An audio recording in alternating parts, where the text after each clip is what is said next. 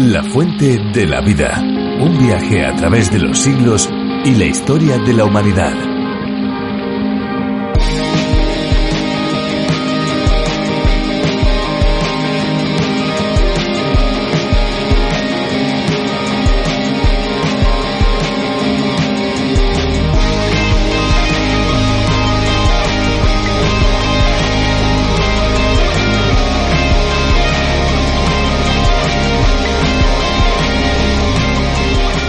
Son grandes los beneficios que aporta la ingesta de agua en el organismo. Tomar suficiente agua durante el día contribuye al proceso de digestión, controla y regula los niveles de acidez en el estómago, así como favorece la normalización de la temperatura del cuerpo.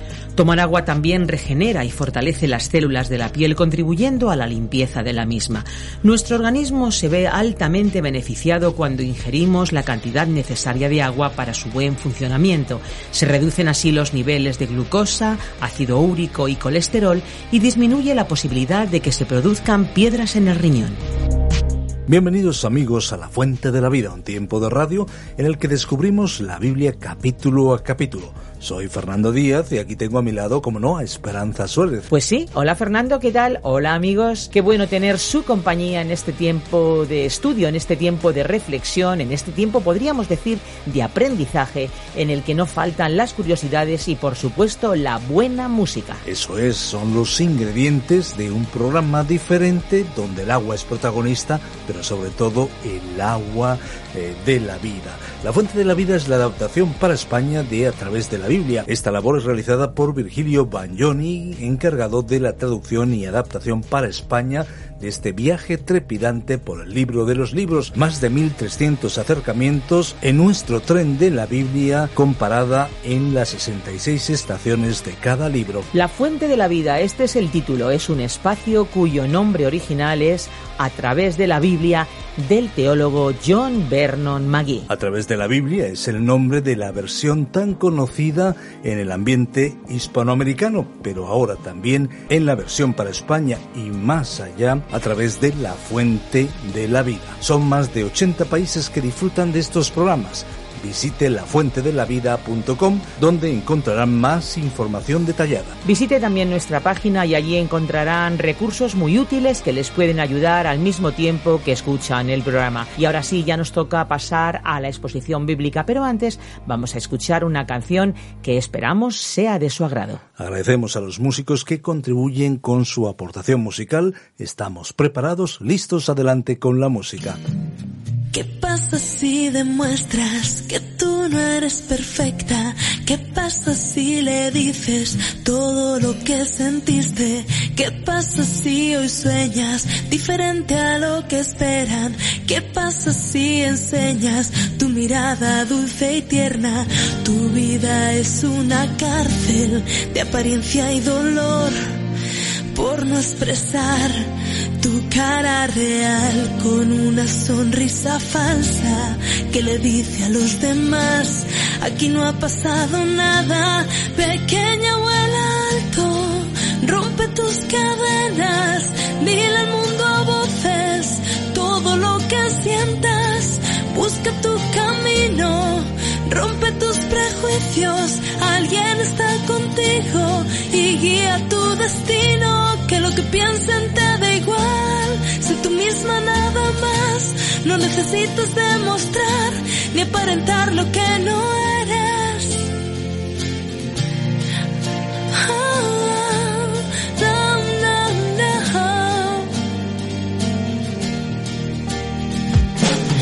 ¿Qué pasa si estás triste y esta vez no fingiste?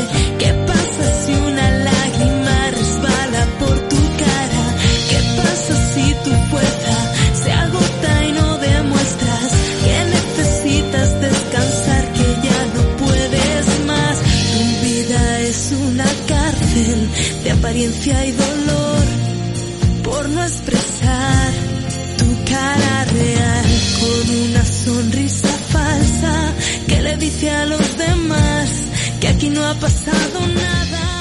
La muerte trae mucho dolor a las personas que rodean al fallecido. Perder un pariente o un amigo es una experiencia que conlleva mucha tristeza. Es como si un nubarrón cubriera el cielo de tal manera que pareciera no haber rayo de sol lo suficientemente fuerte como para traspasarlo. Hasta el día más claro parece gris cuando se está triste. Es una sensación casi indescriptible y por la que todos pasamos en uno o varios momentos de nuestras vidas. Expresar ese dolor mediante el lloro, hablando con alguien, nos ayuda a desahogarnos en una búsqueda por encontrar confort ante una situación en la que el ánimo escasea. Jesucristo es Dios hecho hombre, verdaderamente humano y divino a la vez. Experimentó las mismas dificultades y dolores que nosotros, aunque sin pecar o equivocarse porque es perfecto. Él comprende lo que sentimos porque también sufrió como sufrimos nosotros. En Juan capítulo 11 nos encontramos con una situación en la que nos podemos identificar de forma muy especial con Cristo y aún más en la que Él se identifica con nosotros. Vamos a estar reflexionando en la muerte de su buen amigo, de su amigo Lázaro. Escuchemos a Virgilio Bagnone. La fuente de la vida. Nuestro pasaje bíblico de hoy es el Evangelio de Juan capítulo 11 versículos 3 al 31. Vamos a continuar hoy estudiando el capítulo 11 del Evangelio según San Juan que iniciamos en el programa anterior. Y dijimos que en este capítulo Jesús levantó de los muertos a Lázaro en Betania. Y notamos que el capítulo comienza diciéndonos que Lázaro estaba enfermo y que vivía en Betania, la aldea de María y Marta sus hermanas. Ahora todos sabían acerca de María, la que había ungido los pies de Jesús con perfume de nardo puro. La fragancia de aquel perfume todavía llena el mundo. Jesús dijo que lo que ella había hecho sería recordado donde quiera que fuera predicado el Evangelio. Como quizás usted recordará, en una de las visitas que Jesús hizo a la casa de esta familia, Marta se había afanado y se había turbado con muchas cosas para tratar de servir al Señor.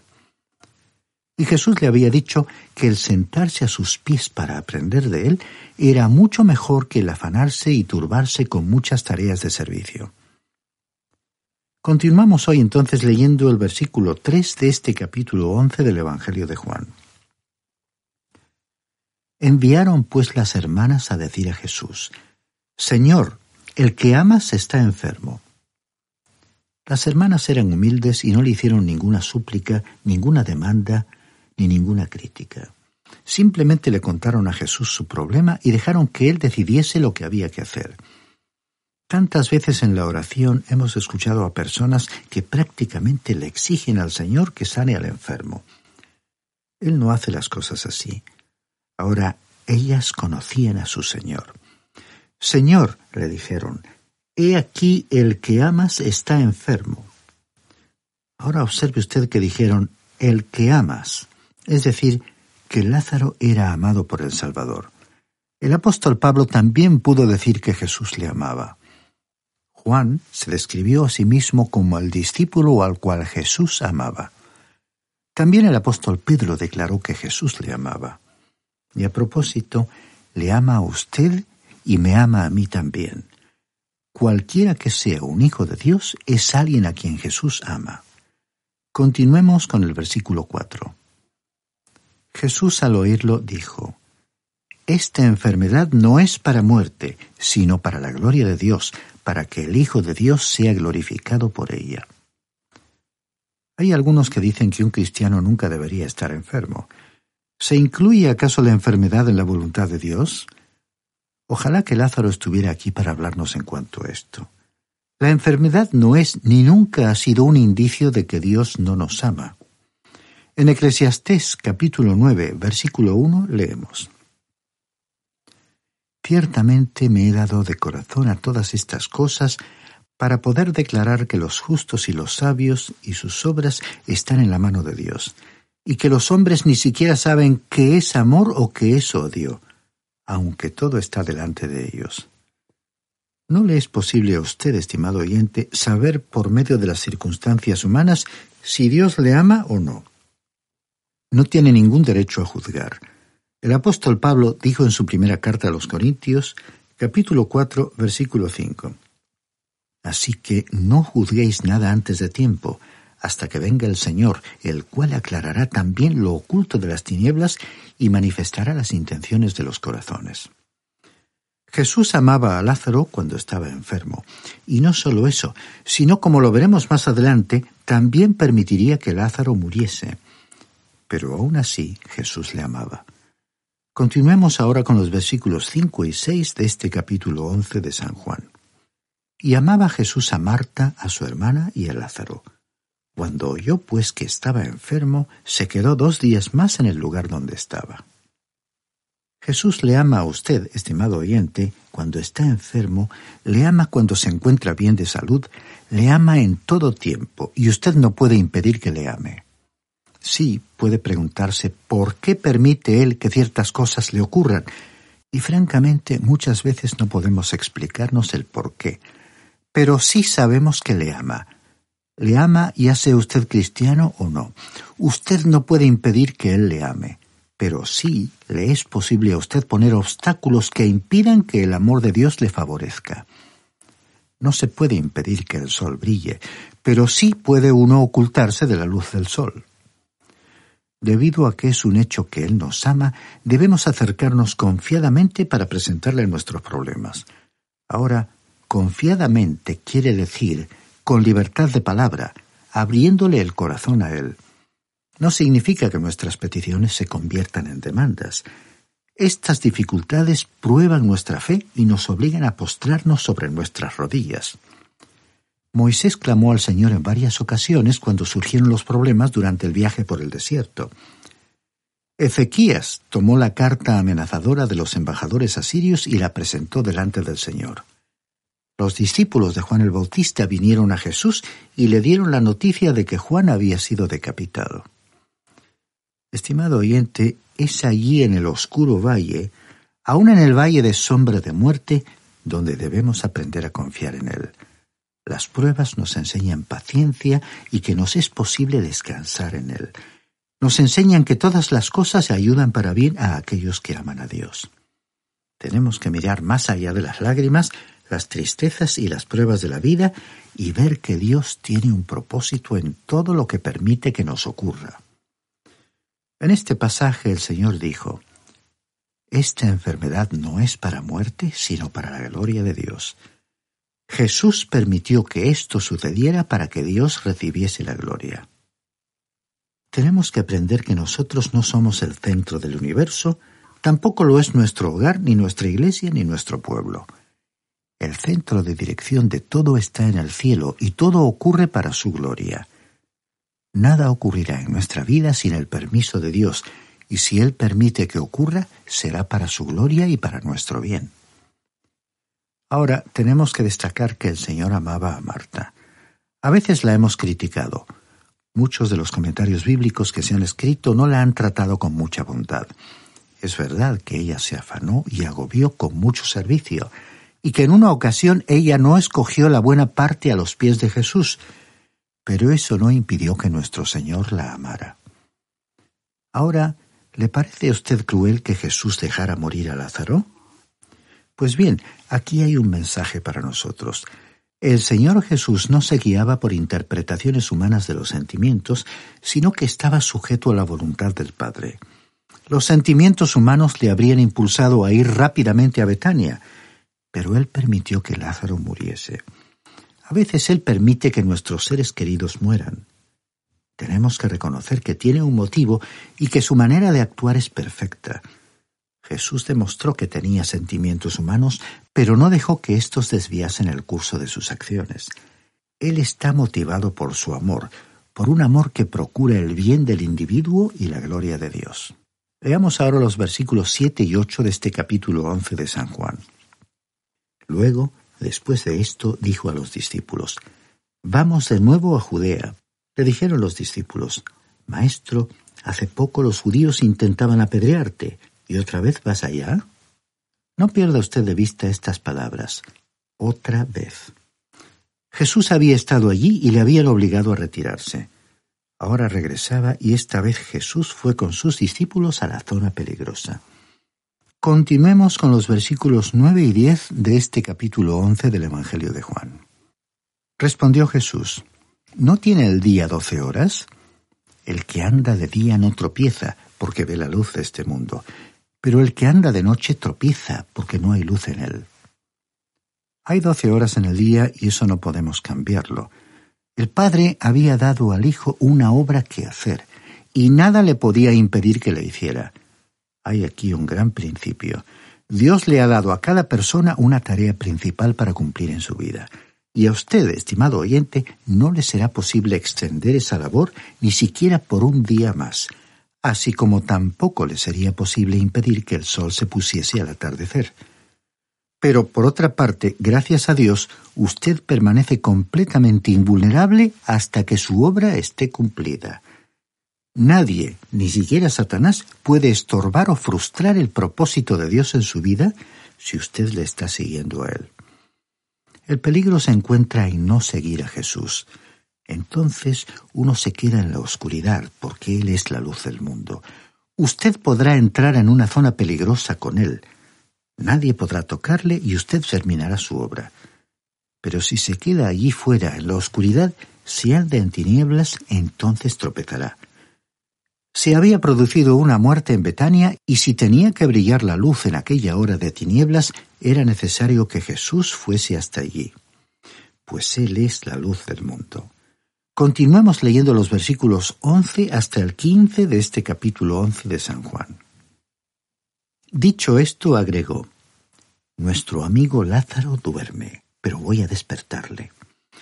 Dijeron entonces sus discípulos, Señor, si duerme, sanará. Jesús decía esto de la muerte de Lázaro, pero ellos pensaron que hablaba del reposar del sueño. Entonces Jesús les dijo claramente, Lázaro ha muerto, y me alegro por vosotros de no haber estado allí para que creáis. Pero vamos a él. Los discípulos no comprendieron lo que Jesús quiso decir cuando dijo que Lázaro dormía. Y muchos hoy en día tampoco lo entienden y por tanto hablan en cuanto al sueño del alma. Pero el sueño es para el cuerpo y nunca para el alma. Y esto es verdad en cuanto al sueño físico en esta vida y también en cuanto al sueño de la muerte. La muerte significa separación. El cuerpo del creyente reposa en la tumba, pero el espíritu va a estar con el Señor. Para el creyente, como dijo el apóstol Pablo en su segunda carta a los Corintios capítulo 5 y versículo 8, estar ausente del cuerpo es estar presente al Señor.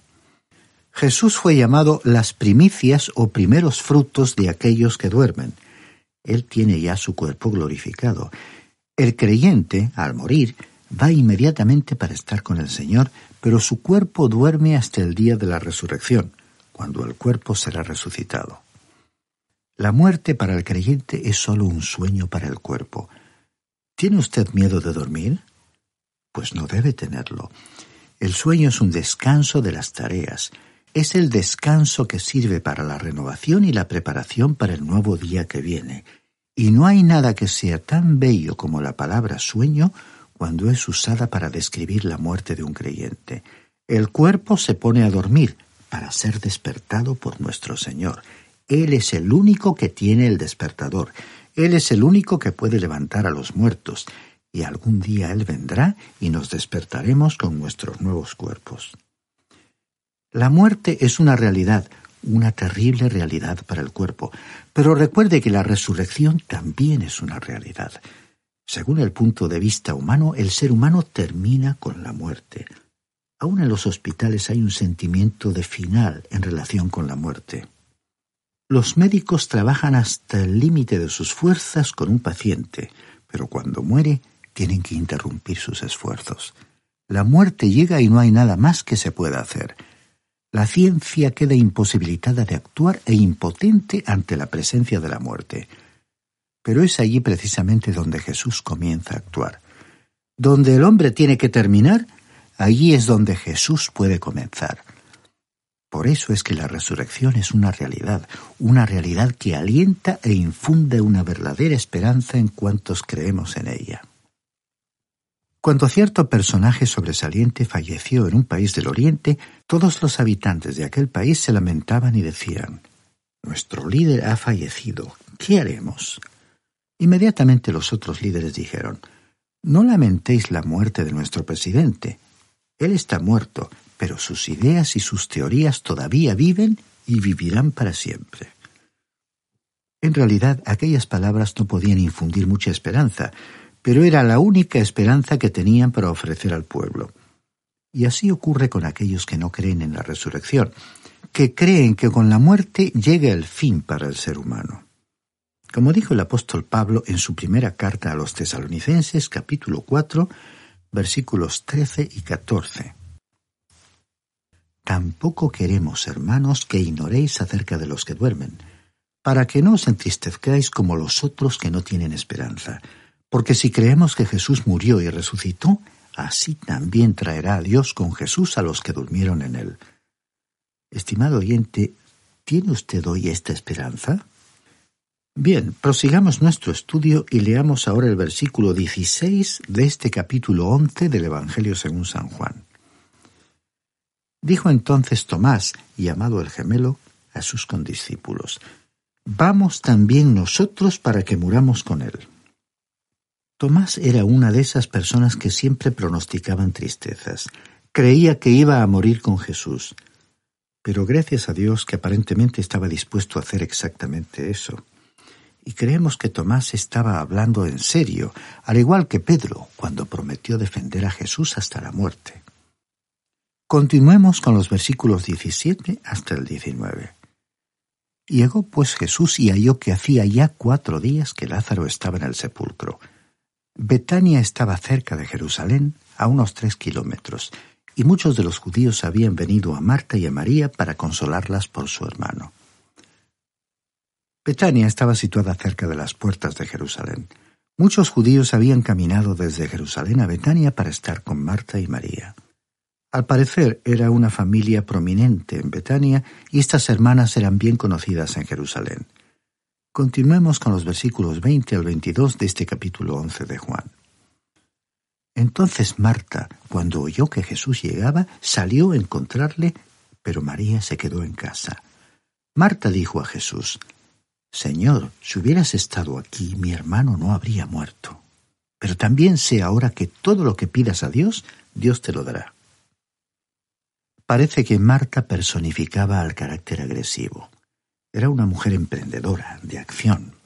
Su carácter revelaba una maravillosa fe, pero también una impaciencia y una falta de sumisión a la voluntad de Dios. Por contraste, María estaba dispuesta a quedarse en casa. Había aprendido a sentarse a los pies de Jesús. Podemos ver ahora que Marta debía haber pasado más tiempo sentada a los pies de Jesús.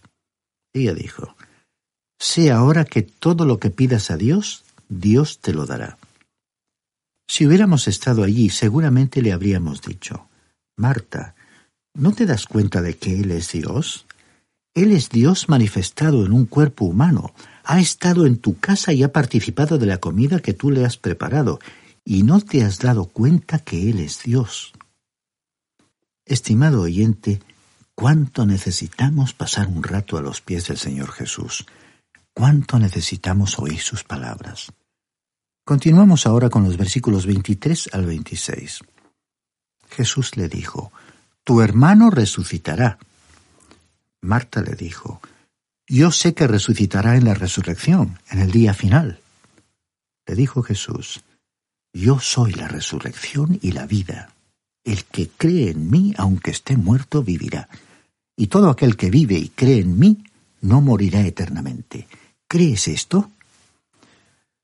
Marta creía en una resurrección, pero se requiere menos fe para creer que en algún día futuro recibiremos los cuerpos glorificados que para descansar ahora en la seguridad de que los que esperan al Señor tendrán nuevas fuerzas. Es más fácil creer que el Señor vendrá y que los muertos serán levantados que creer que mañana, en medio de las dificultades y contradicciones, puedo vivir para Dios. Es tan fácil consolar a los que se lamentan por la puerta de un familiar diciéndoles, bueno, algún día verás otra vez a tu ser querido. Bueno, eso no requiere mucha fe. Se requiere más fe para decir, acabo de perder a mi ser querido, pero estoy consolado con la seguridad, con la certeza de que Dios está conmigo y que Él hace bien todas las cosas.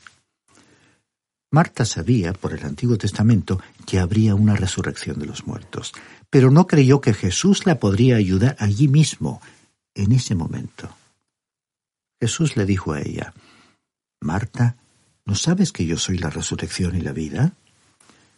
Si tenemos a Jesús, estimado oyente, tenemos la vida. El que cree en mí, dijo él, aunque esté muerto, vivirá. Luego él miró al futuro y dijo que el que había confiado en él nunca moriría. La vida comienza en el momento en que una persona acepta al Salvador. De modo que el que vive y cree en Jesús nunca morirá, porque Jesús ya ha muerto por él. Nunca morirá una muerte de castigo por sus pecados. Nunca será separado de Dios. Y Jesús hizo la pregunta, ¿Crees esto? Dice el versículo 27 le dijo, Sí, Señor, yo he creído que tú eres el Cristo, el Hijo de Dios, que has venido al mundo. Marta expresó la misma confesión que pronunció Pedro. Ella comprendió que él, Jesús, era el Mesías.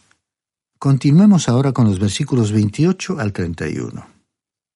Habiendo dicho esto, fue y llamó a María, su hermana, diciéndole en secreto, el maestro está aquí y te llama. Ella, cuando lo oyó, se levantó de prisa y fue a él. Jesús todavía no había entrado en la aldea, sino que estaba en el lugar donde Marta le había encontrado. Entonces los judíos que estaban en casa con ella y la consolaban, cuando vieron que María se había levantado de prisa y había salido, la siguieron, diciendo, Va al sepulcro a llorar allí.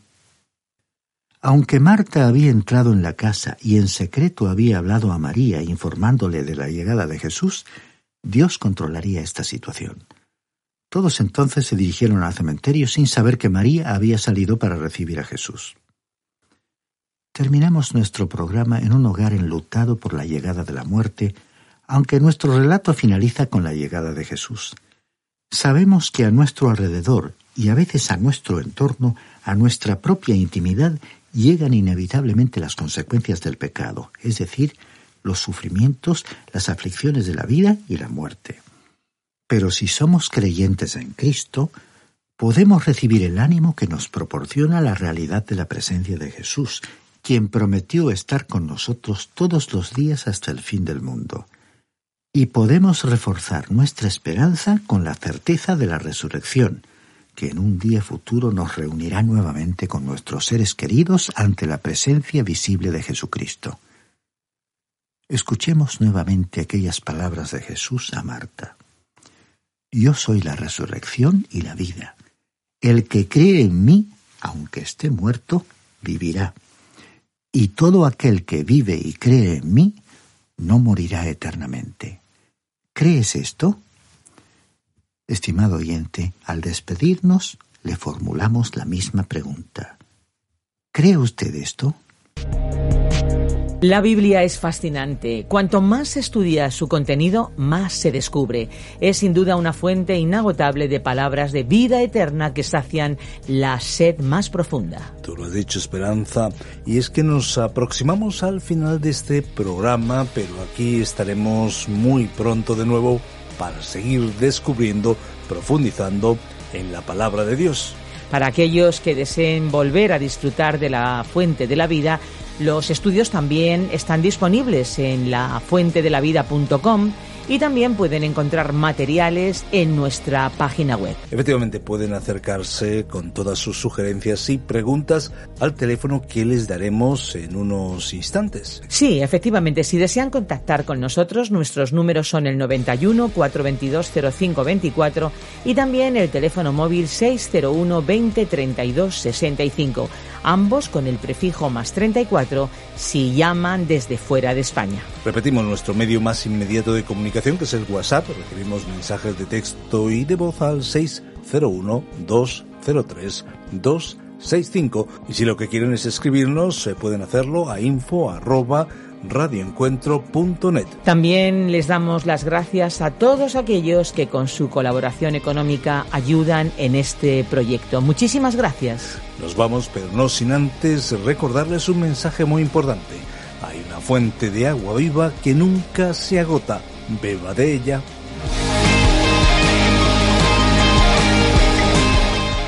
Este ha sido un programa de Radio Transmundial producido por Radio Encuentro, Radio Cadena de Vida.